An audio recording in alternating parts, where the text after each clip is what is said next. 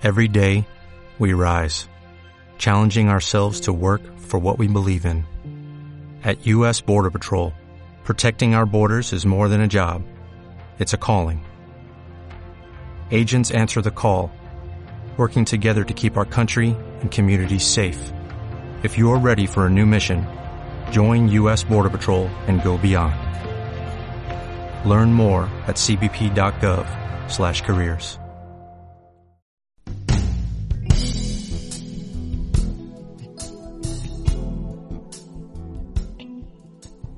A lo suyo vino, y los suyos no le recibieron. Mas a todos los que le recibieron, a los que creen en su nombre, les dio potestad de ser hechos hijos de Dios. El rechazo es una de las armas que más destruye nuestra humanidad.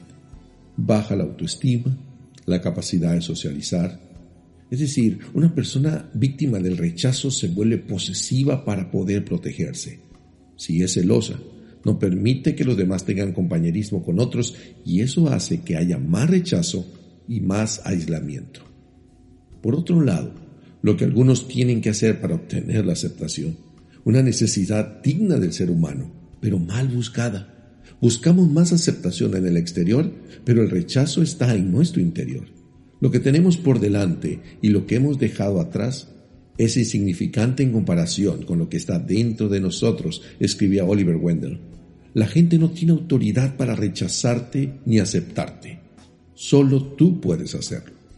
El rechazo parece como una hemorragia emocional, de las más dolorosas, que hace que una persona se duela y sufra constantemente. Porque el ser aceptado es el pasaporte que te habilita y te da permiso para vivir. Nadie puede vivir sin ser aceptado. Y esto no se compra, sino que se construye, primeramente dentro de nosotros. Tristemente, algunos están buscando la aceptación de los padres y no les importa perder sus sueños. Por otro lado, hay padres que lloran por querer ser aceptados por los hijos. ¿Y qué tal los amigos? El proverbista escribía con relación a aquellos que no paran de decirse cosas a sí mismos. Proverbios 27.2. Que te alabe el extraño y no tu boca, el forastero y no tus labios. Mientras alguien te rechace, piensa que se trata de personas hipersensibles. Regularmente la gente rechazada sobreestima las opiniones de los demás y termina rechazando. Es cierto que si los dejas, no podrás disfrutar de todo lo alcanzado. Mejor compréndelos. Estas personas requieren validez. Debes saber que si buscas acumular objetos para elevar tu autoestima, escribía alguien, te convertirás en el carcelero de tus pertenencias.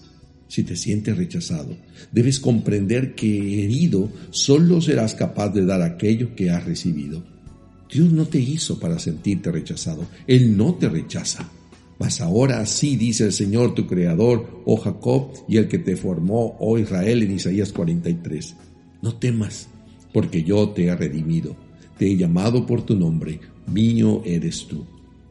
En momentos como este, reflexiona, probablemente reflexiona. En momentos como este, reflexionemos. Probablemente muchas de tus tristezas inexplicables tienen una sola explicación. No quisiste como los otros necesitaban o no te quisieron como esperabas. Por lo tanto, habla bien de ti.